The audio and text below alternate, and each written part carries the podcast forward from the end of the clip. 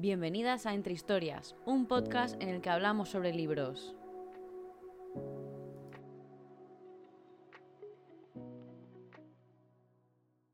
Hola a todo el mundo, espero que este programa os pille genial. Bienvenidas a otro programa de Entre Historias, un podcast en el que conversamos sobre libros, literatura, series y mucho más. Así que aquí siempre nos encontramos entre historias. Primero de todo, perdonar que este programa tenía que llegar la semana pasada, pero bueno, si me seguís por Instagram habéis visto que estoy de mudanzas y con un rodaje en el trabajo, y aunque quería llegar a todo, no ha sido posible. También lo quería haber colgado este pasado domingo, pero hubo un fallo en el micrófono y ahora mismo igual me escucháis un poquito distinto porque estoy con los auriculares con micrófono de teleoperadora que uso para mis reuniones en el trabajo. Así que bueno, espero que aún así valga la pena para que este programa no tarde más en llegar. Quedémonos con que eso, el episodio de hoy ya está aquí que además es un formato que me encanta grabar, me encanta preparar y que encima creo que es una de vuestras secciones favoritas de la temporada anterior, así que vamos allá. Creo que no hay nada mejor que algo que, te guste te recomiende otra cosa que potencialmente te puede gustar. Y en la temporada 1 veíamos libros que te recomiendan series y viceversa, y como habéis visto por el título, hoy veremos libros que te recomiendan otros libros. Así que tal cual, si te ha gustado uno de los libros que os voy a comentar, posiblemente te gustará el otro, y como comentaba, y viceversa os traigo nueve recomendaciones de este estilo que os tengo que admitir que personalmente me da un poquito de mm, grima que sean nueve y no diez, pero bueno, aquí cada cual que se trate sus issues y bueno, pues nada, para adelante. ¿Preparadas? Pues vamos allá porque este programa no necesita mucha más introducción. Empezamos por dos libros que, aparte de tener un género en común, creo que hay muchísimas más cosas que os pueden gustar de ambos. Este año justo empecé leyendo un titán de libro como es Babel de R.F. Kwang, un libro Dark Academia que nos cuenta la historia de Robin, un niño que viene de China de una familia muy humilde, que de hecho le extirpan de esa familia y le obligan a meterse en el mundo académico de muy pequeñito, le obligan a estudiar muchísimo, lenguas y demás, para poder ingresar cuando sea el momento en Babel, que es una escuela de Oxford, donde la gente aprende el uso de las palabras, porque en este universo la magia funciona a través de las palabras y de la construcción de estas. Y entonces cuando llega allí ve rápidamente que hay un grupo de personas que son como él, que son gente que les han extirpado de, sus orígenes y que usan mm, su lengua de origen como arma para, ya sea para eh, invadir, exportar, explotar, o sea, cualquier cosa. Entonces, en un momento dado, Robin tiene que decidir si va en contra del imperio que le ha puesto donde, donde le ha puesto, o sea, en Babel, o ir en contra y ayudar pues, a toda la gente que está oprimida por, el, gobierno británico. En este caso, R.F. Kwan aprovecha para hablar de la colonización de, de, Gran Bretaña alrededor del mundo, bueno, en general de cualquier tipo de, de colonización, pero esto no es lo que tiene en común con el otro libro del que os quiero hablar. Y es que al leerlo me dio la misma sensación que tuve cuando leí El secreto de Donatar. El secreto de Donatar nos cuenta la historia de Richard, que es un chico que también viene de un origen humilde y que se va a estudiar a la universidad y que empieza allí una carrera como podría haber empezado cualquier otra, pero cuando entra se da cuenta que hay un grupo muy selecto de estudiantes al que quiere pertenecer que estudian lenguas clásicas, o sea, no solo las lenguas, sino en sí la historia clásica. Y bueno, le cuesta mucho entrar, pero al final lo consigue y una vez está dentro, pues se da cuenta que la gente que, que está en ese grupillo, que son unos 5 o 6 máximo, bueno, pues tienen sus dinámicas extrañas creadas y entonces él como que va entrando, pero a la vez también se queda un poquito en la puerta. Y a partir de allí, bueno, pues se van creando situaciones de lo más locas que acaban con una escena, o sea, acaban con un desencadenante que va a arrastrar toda la trama del libro y que va a hacer que Richard pues se encuentre contra la espada y la pared en más de una ocasión. Obviamente la ambientación académica propia del Dark Academia es lo primero que salta en cuanto a parecidos, pero y como os comentaba, va muchísimo más allá. Y es que los dos protagonistas son personas solitarias, de origen humilde, como ya hemos comentado, y que a pesar de que consiguen hacer amigos, en ambos casos las relaciones se van enrareciendo por cómo avanza la trama, ya que pues al final en ambientes de Academia pues hay mucha competitividad, muchas envidias, bandos encontrados, etc. También siento que en ambos casos el estudio, o más bien lo que estudia cada uno de los protagonistas, forma parte de la forma de ser de, de cada uno y que también pues ayudan un poquito más a guiar esa trama. En este caso tenemos las lenguas que, estudia Robin en Babel, que es el motor porque es cómo se utiliza la magia. Y en el lado del secreto tenemos a Richard que está estudiando las culturas clásicas, como os comentaba, que también genera un perfil de estudiantes muy concreto y que, bueno, pues eso, que cuando los juntas pues pasan cosas. Seguimos con uno de mis libros favoritos de la vida y uno de mis favoritos de este año. Y es que si me seguís sabéis que yo amé tan poca vida y como sabréis pues es un libro que se publicó hace muchísimos años, así que igual muchas de vosotras lo habéis leído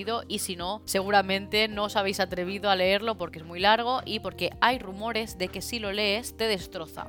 Pues amigas, aquí os lo digo en petit comité que todos esos rumores son ciertos. Tampoco había nos cuenta la historia de cuatro amigos que viven en Nueva York y que se conocen porque están estudiando la, la carrera en la misma universidad y cada uno viene de un origen distinto, pero bueno, se llevan muy bien. El caso es que empezamos desde que estudian la universidad hasta que son prácticamente ancianos y vamos viendo como las idas y venidas de las relaciones de cada uno de ellos, que al final pues como la vida misma, hay momentos en los que te llevas mejor con uno, momentos en los que te llevas mejor con otro, de repente hay momentos en los que mm, te has distanciado tanto de alguno que cuando te lo encuentras se vuelve un poco incómodo, pero el medio de la cuestión está en la vida de cada uno, o sea, en la vida de Jude, que es el protagonista, y nos va contando por qué es una persona tan tímida, tan reservada, que no le gusta el contacto físico, que le cuesta tanto tener relaciones, y a pesar de que vamos viendo un poquito la evolución de los cuatro personajes, sobre todo la historia se centra en Jude, que bueno, siempre lo digo, tan poca vida tiene un montón de trigger warnings, o sea que si os lo queréis leer, pero sois sabéis que tenéis algún temilla que no queréis encontraros, preguntar, porque es que en tan poca vida os lo vais a encontrar todo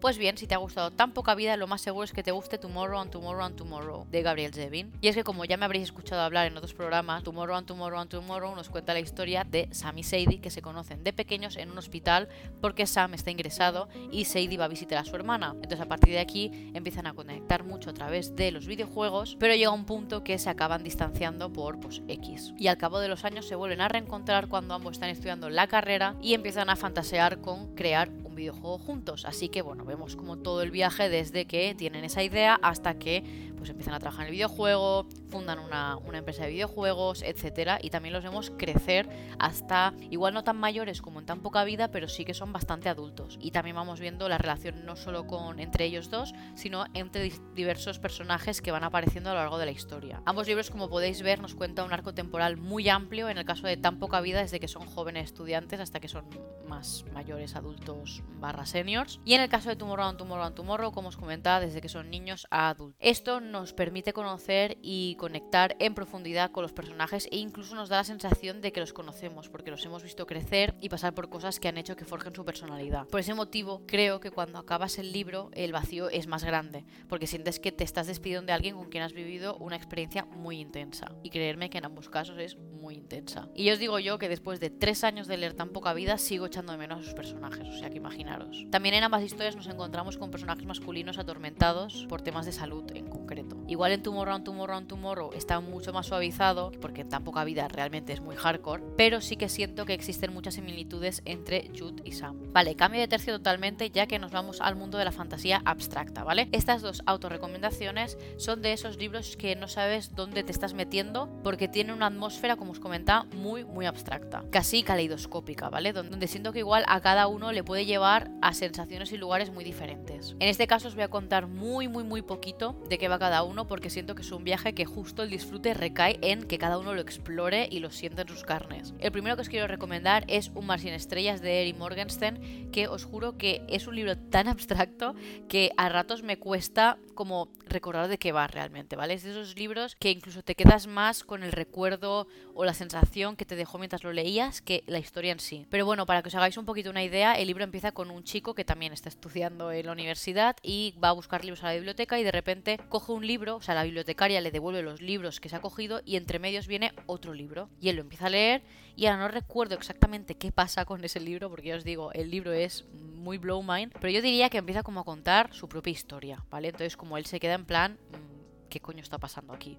Entonces, a medida que va investigando, pues se cruza con la persona que está buscando ese libro. Entonces, bueno, pues acaba como en una casa que es mm, pues eso, como muy abstracta, que no sabes lo grande que es, que hay muchas habitaciones, que cada habitación es más rara que la anterior, y bueno, pues como que ahí conoce a un chico y ese chico como que le guía para no sé dónde, o sea, muy loco. Y aparte, en el libro, va viendo como historias aisladas del libro que se encuentra el personaje. Entonces como que de repente pues tienes capítulos donde te encuentra la historia del protagonista y de repente te encuentra como una pequeña historia barra cuento, como de fantasía, que te va ligando un poco a lo que pasa en este universo donde se ha metido el protagonista. Así que bueno, si te ha gustado Mar sin estrellas o al menos la locura de lo que te acabo de explicar, creo que también te puede gustar Piranesi, ¿vale? Donde nos pegamos muchísimo al personaje principal que está en un espacio muy peculiar y que él solo se ha hecho como su composición de lugar, ¿vale? O sea, tiene él sus rutinas, sus rutas, él ya sabe cómo funciona todo a pesar de que no esté usando las cosas como tienen que funcionar, o sea, bueno, amo a ese protagonista, de verdad. También aprovecho para deciros que simplemente os leáis Piranesi sin pensarlo demasiado, porque es que es un caramelito. O sea, como os decía, el protagonista dan ganas de abrazarle todo el rato de lo noble y buenazo que es. Y además la historia está llena de sorpresas. Más allá de que la ambientación, o sea, como que siento que a pesar de que la describe muy bien la autora, siento como que cada uno se puede hacer también como su composición de lugar y hacerse ese espacio propio. Y eso creo que es algo muy bonito y que no pasa siempre. Además es un libro muy corto y creo que si os queréis meter un poquito en el tema de la fantasía abstracta, Piranesi es un muy buen libro para empezar porque es que en dos tardes os lo leéis de verdad. Entonces, en ambas lecturas da la sensación de estar descubriendo el universo al instante que lo hace el personaje, ¿vale? Y también da la sensación de que queda todo por explorar y que nunca tendrás la sensación de conocer todo el mundo al completo. Y en ambos universos tienen toques del mundo real, pero están enrarecidos, cosa que también despierta muchísimo los sentidos de aquel que lo lee. Los dos protagonistas son muy inocentes, igual en Piranesi lo es más, porque como, como que está más desubicado todavía que, que en Un Mar sin Estrellas. El chico de Un Mar sin Estrellas como que entiende más la situación en la que está metido y se puede espabilar más, a pesar de que mm, dentro de lo que entiende no entiende nada. En cambio el de Piranesi está en plan niño explorando, intentando comprender lo que está pasando a su alrededor. Pero es que de verdad, o sea, ojalá volver a leer Piranesi como si no lo hubiesen leído nunca, porque es que, no sé, de verdad fascinante. Descubrir Piranesi porque, bueno, eso es lo que os vais a quedar con el programa de hoy.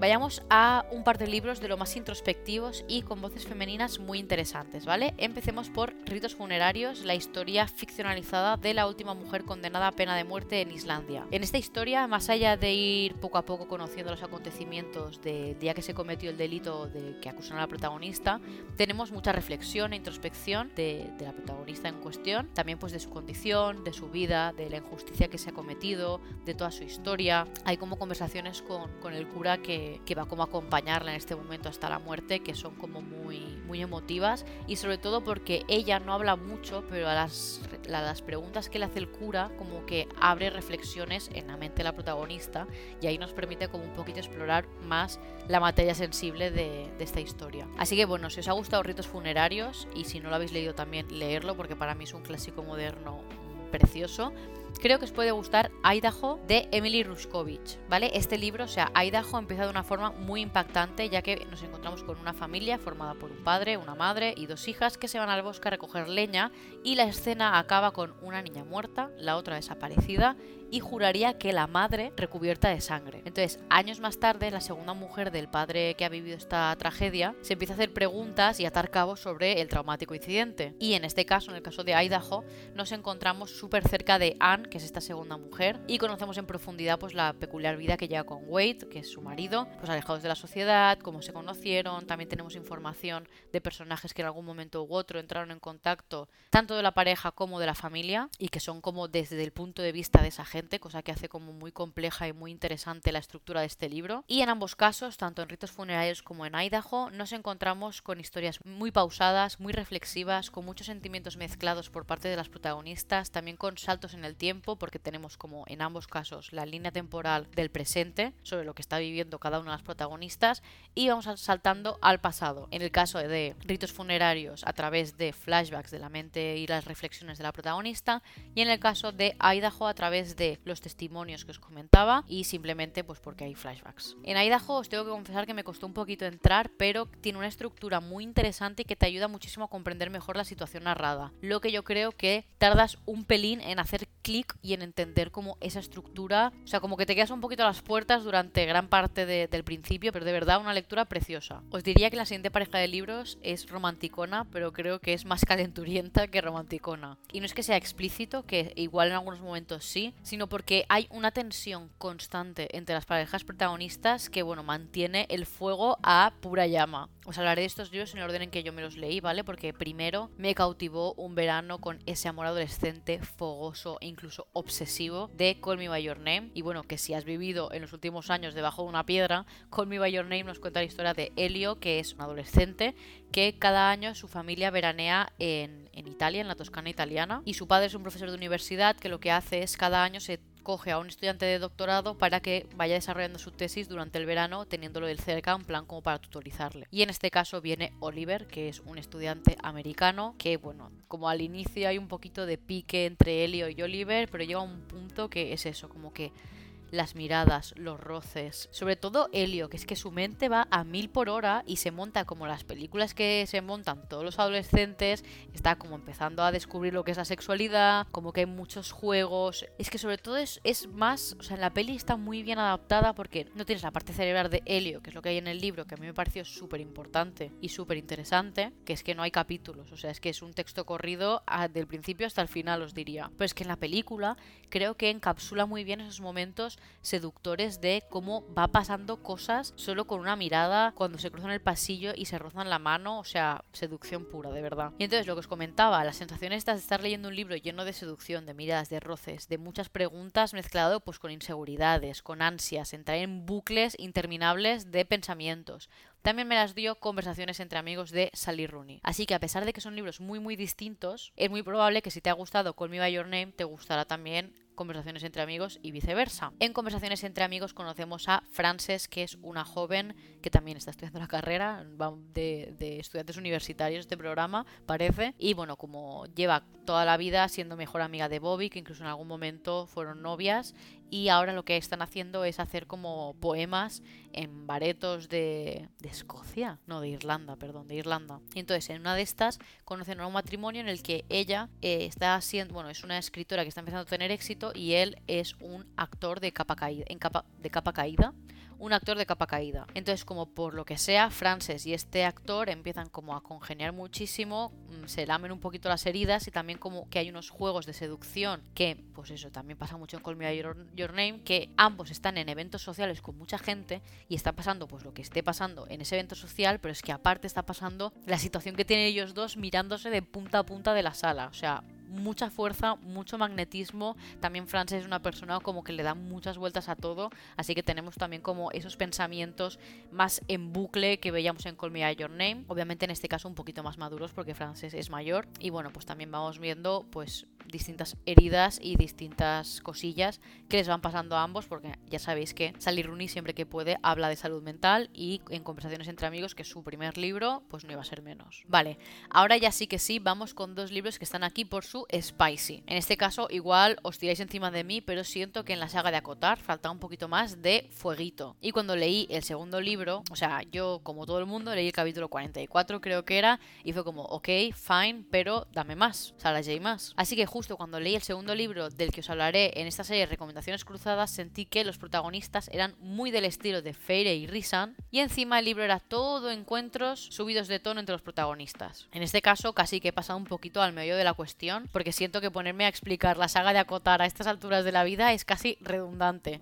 Pero vaya, en resumen, dos personas muy bellas con sus problemas, ella escapa, él tiene la careta de malote solitario, se enamoran y participan en actividades físicas conjuntas. Que obviamente todo esto pasa entre otras muchísimas cosas, hay guerras, hay batallas, hay conflictos, por supuestísimo. Pero hoy hemos venido a hablar de sexo. Y además es que esta descripción que os hacía ahora encaja punto por punto con Neon Gods, que es la segunda recomendación de esta serie. Además, en Acotar nos encontramos con un retelling de La Bella y la Bestia y en Neon Gods, que es el primer libro de la saga, es un retelling de Hades y Perséfone. En este caso, en Neon Gods nos encontramos con un Olimpo futurista, con móviles, paparazzis, redes sociales y conocemos a Perséfone, que su madre quiere obligarla a casarse con Zeus, pero Zeus tiene fama de que mata a sus mujeres. Y bueno, más que fama es que es un hecho. O sea, Zeus mata a sus mujeres cuando se aburre de ellas para mm, conseguir otras mujeres. Entonces Perséfone obviamente pues no quiere tener ese esa vida y se escapa.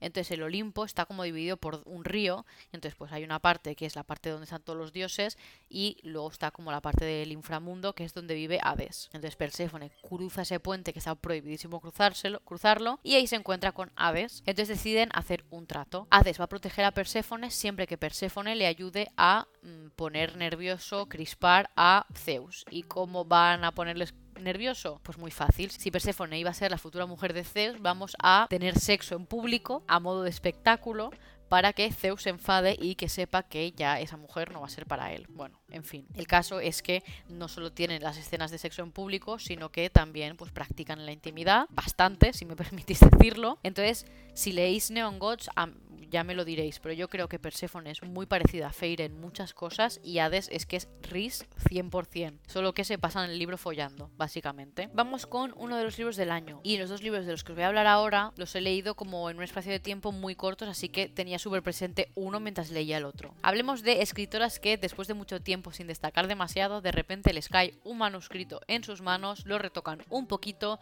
lo sacan, triunfan y la culpabilidad y las diversas presiones externas hacen de desencadenante de episodios de lo más delirantes. Seguramente a todas os haya venido a la cabeza Yellow Face o Amarilla de R.F. Kwan y con razón porque es uno de los libros de los que os voy a, hacer una recomendación cruzada hoy porque en este libro conocemos a una autora que se apropia el manuscrito de su amiga triunfadora unos minutos después de su muerte. Pero es que este argumento también encaja con Escuela de Escritura de Mercedes Abad, que por cierto fue mi profesora de escritura durante varios años. En Escuela de Escritura nos encontramos con una profesora de escritura que lleva años sin publicar nada destacable cuando de repente una de sus alumnas más brillantes muere. Y como tiene toda la primera parte de su novela, porque la alumna la ido entregando en clase, la profesora decide acabarla y presentarla como suya. Pero tiene un problema y es que el resto de los alumnos de la clase conocen a la perfección el manuscrito de la difunta alumna. Así que tanto en Escuela de Escritura como en Yellowface nos encontramos con situaciones, como os comentaba, de lo más delirantes, muy frenéticas, con hilos mentales que descienden en espiral y con dos protagonistas muy obsesivas y paranoicas, donde a momentos se les come la culpa, pero también a momentos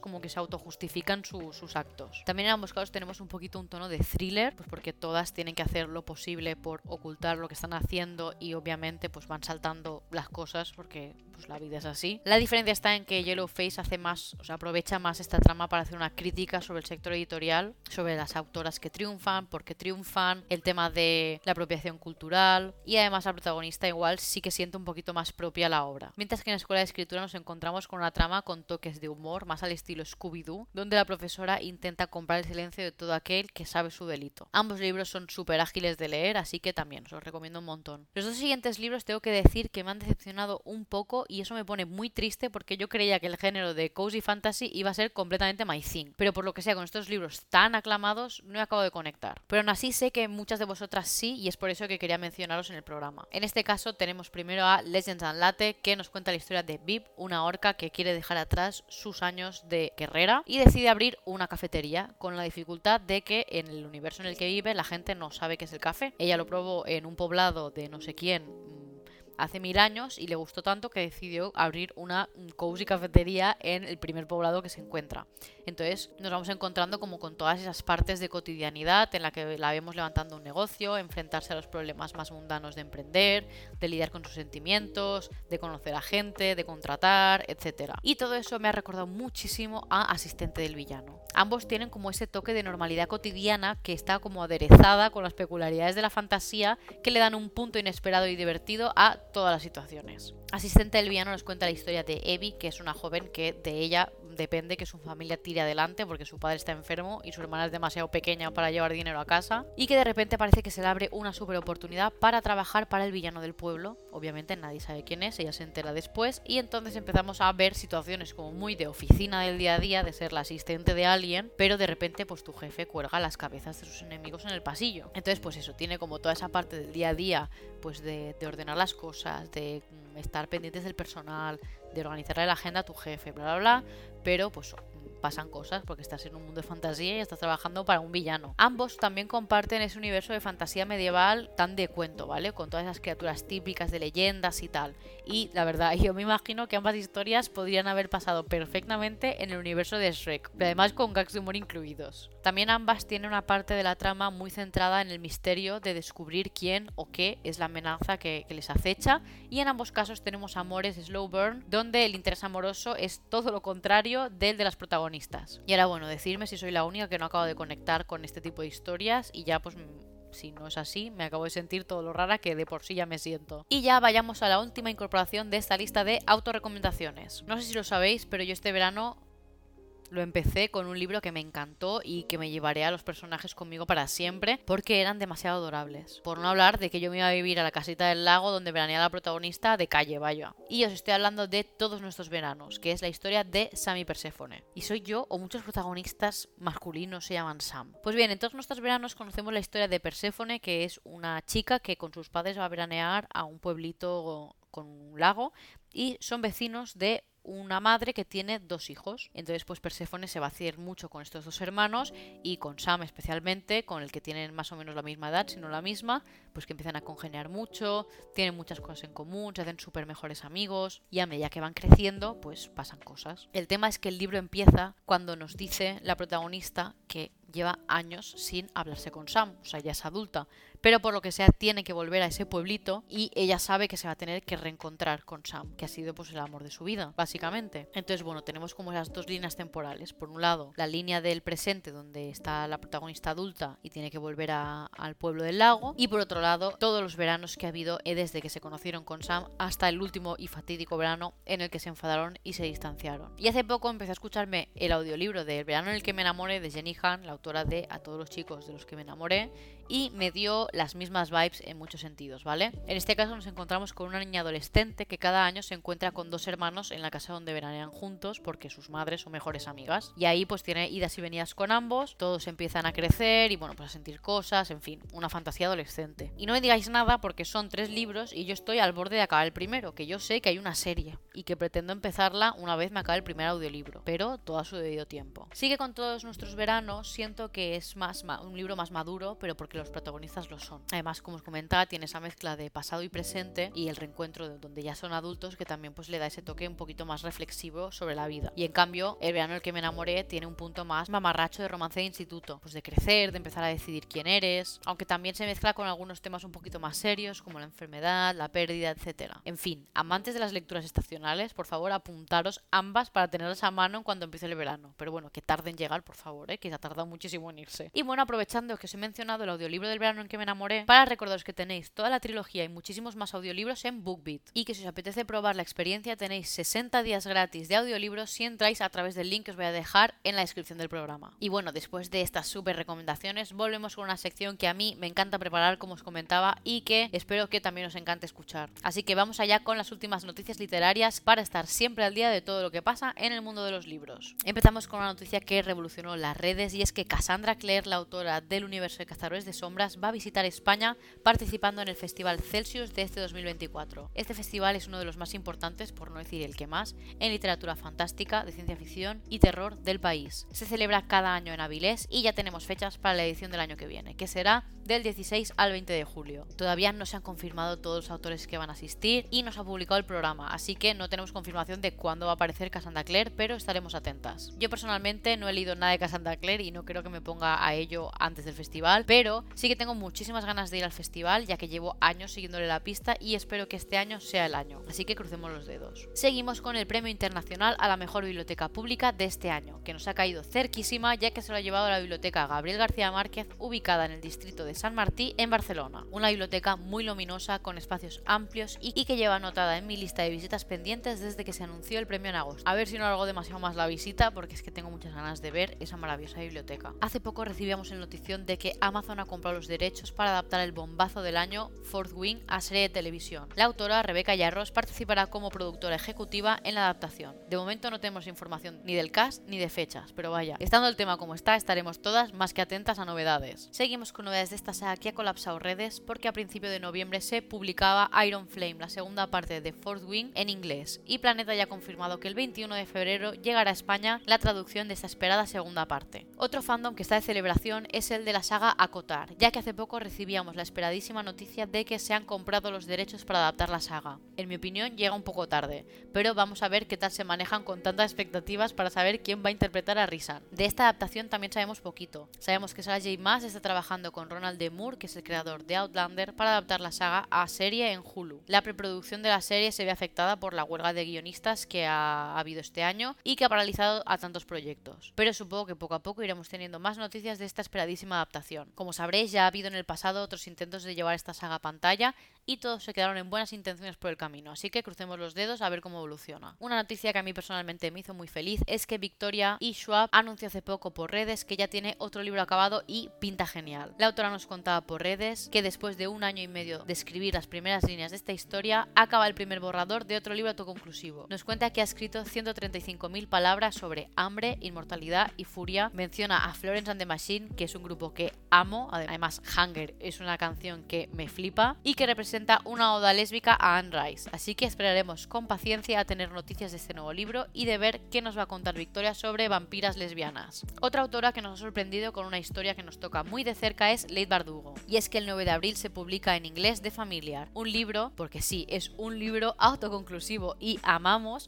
de fantasía histórica adulta que transcurre en la época dorada española. La autora nos confiesa que está basada en su historia familiar y que es, y que es la historia más romántica y de personajes que ha escrito nunca. Ya está la sinopsis de The Familiar disponible y al menos yo estoy con muchas ganas de leerlo, así que ya tengo anotado el 9 de abril en mi calendario. Por otro lado, siguiendo con Ley Bardugo, este pasado mes de noviembre recibíamos la triste noticia de que Netflix cancela la adaptación de Sombra y Hueso. De momento habíamos tenido dos temporadas en las que se iban mezclando la trilogía principal con la trama de los cuervos y ahora la historia se quedará colgada. Yo sinceramente solo he visto la primera temporada, pero bueno, me hacía ilusión como que adaptasen a la gran pantalla una saga de fantasía juvenil porque siento que no se suele hacer demasiado. Pero además creo que bueno, todos los actores se lamentaron mucho por redes sociales y no me hagáis mucho caso, pero creo que Late Bardugo ha empezado un tipo de crowdfunding o algo así para que se continúe la saga, pero como lo vi un poquillo por el rabio del ojo, no me hagáis mucho caso. Hace poco se confirmó la adaptación del libro de Rumbo a ti de Beth O'Leary a serie de televisión, en este caso por Paramount. La serie constará de 6 episodios y en este caso tenemos ya todos los protagonistas confirmados. Para el papel de Addie, la protagonista femenina, tenemos a Emma Appletown, que tenía un papel secundario en The Witcher, si no me equivoco, y a Laurie Davidson como Dylan, que es el ex de,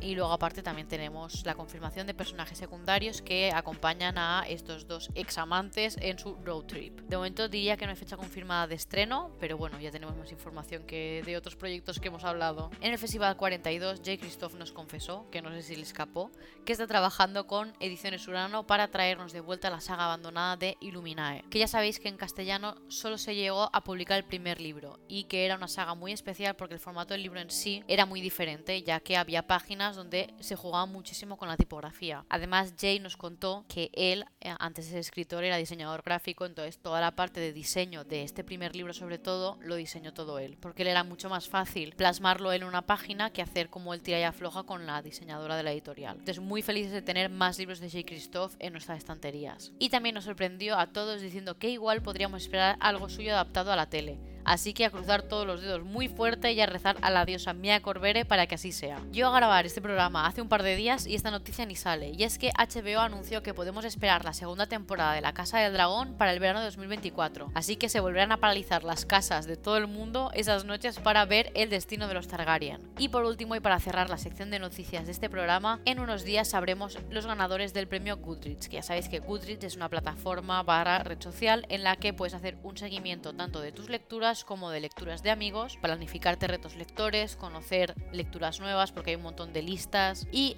Goodreads cada año propone candidatos para distintas categorías de libros que hayan salido ese mismo año, que sinceramente siempre proponen tantos libros que yo acabo votando los únicos que he leído porque como mucho en alguna categoría habré leído dos, pero sí que siempre son libros muy populares. Al final Goodreads es una red social y pues mueve mucha gente. Y el 7 de diciembre sabremos los libros ganadores. Pero de lo que os quería hablar hoy es de la novedad de esta edición y es que han añadido como categoría el romantasy. El romantasy, para quien no lo sepa, es el subgénero híbrido donde tenemos libros de fantasía con alto componente en romance, como una corte de y espinas, Fourth Wing o de sangre y ceniza. En mi opinión, sinceramente, no creo que fuese necesaria esta incorporación, ya que aparte de que es un subgénero, siento que igual es una incorporación demasiado basada en una tendencia. Entiendo perfectamente que al final Goodreads es una red social para lectores y ahora mismo estamos todas locas con este tipo de historias y que no, no, o sea, no nos bastan con las que tenemos, que ya queremos más. Pero bueno, sea como sea, si esta nueva categoría nos tiene que servir para conocer nuevas historias, que sea bienvenida. Y bueno, yo creo que salimos todas de este episodio muchísimo más informadas, ¿no creéis? Pero bueno, espero que este programa cargado de recomendaciones y de información literaria haya compensado la falta de programa en los últimos dos domingos. Y con el final del programa de hoy llegamos al final de otro programa de Entre Historias. Espero que os hayáis divertido tanto como yo y que os haya quedado ganas para el siguiente programa. Estad atentas a mis redes sociales para todo tipo de actualizaciones con respecto al podcast y por supuesto de mis lecturas, que yo espero que ahora que haya acabado la mudanza pueda leer más tranquilamente, por favor. Muchas gracias a Noé y a Ángel por vuestro café de esta semana y por todo vuestro apoyo. Ya sabéis que podéis apoyar mi trabajo tanto en el podcast como en redes sociales invitándome a un café simbólico en el link que os dejaré en la descripción del programa y que por supuesto os mencionaré al final del siguiente programa. Y tú, sí tú, la que está conduciendo de camino al trabajo, espero que hayas disfrutado mucho del programa. Os deseo las mejores historias escritas y por escribir. Bye.